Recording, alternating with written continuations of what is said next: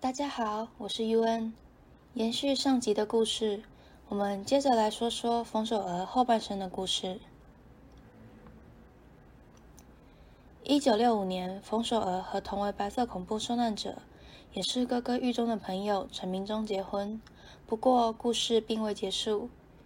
一九七六年，陈明忠因与党外立委黄胜兴女儿黄妮娜私交甚好，而再次入狱。当时，陈明忠因为坚决不吐露党外人士名单，而遭受五天一次的刑求，二十几天，总共被刑求了五次。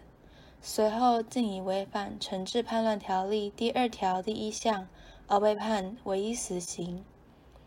当时，冯守娥积极奔走，请了三位律师，却一次也没办法帮陈明忠辩护到，甚至还被拘留七天，并拿走身份证、户口名簿。政府还五次奔赴陈家搜证，想找到判处死刑的证据。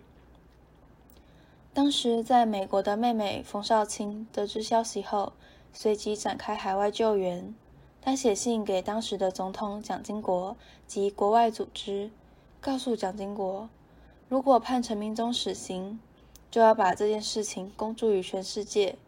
并邀海外同乡到华盛顿开记者会，成为告杨状的代表，并成功制止死刑判决，让陈明忠成为台湾最后一个政治死刑犯，开启了后续公开审判的先例。后来，他在接受学者访谈时提到，自从看清楚我们承受过的帝国殖民统治之后，我们一直认为自己是中国人，也是台湾人。我们身为中国人，应该要变强，强而不称霸是好的，强才能自助，自助才能助人。这也是她与丈夫陈明忠的共同理念。故将其两个女儿取名为志明和志平，为了争取民主而公平的社会，以及平等和和平的世界。一九八七年，冯守娥和陈明忠等政治受难人成立了台湾地区政治受难人互助会，投身到社会民主抗争与两岸统一运动，同时积极参与亚洲地区的反帝国解殖民运动。包括一九九八年出席韩国举行的第二届东亚和平人权国际学术大会，发表名为《台湾白色恐怖与女性》的报告；又在七十二岁时与高金素梅前往日本靖国神社抗议，在日本友人的建议下发起诉讼案，要求日方将靖国神社中与二战战犯合祀的台湾原住民牌位移出。他曾说过。我这一生除了受到政治的压迫，也受到性别的压迫，但我希望所有的不合理都将消失。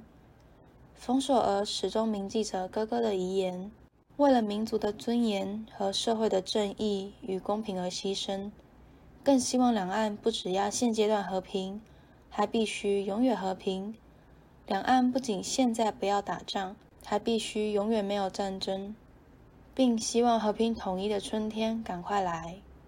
对和平的向往以及对统一的追求，是他从生命难关中深刻体会到的信念，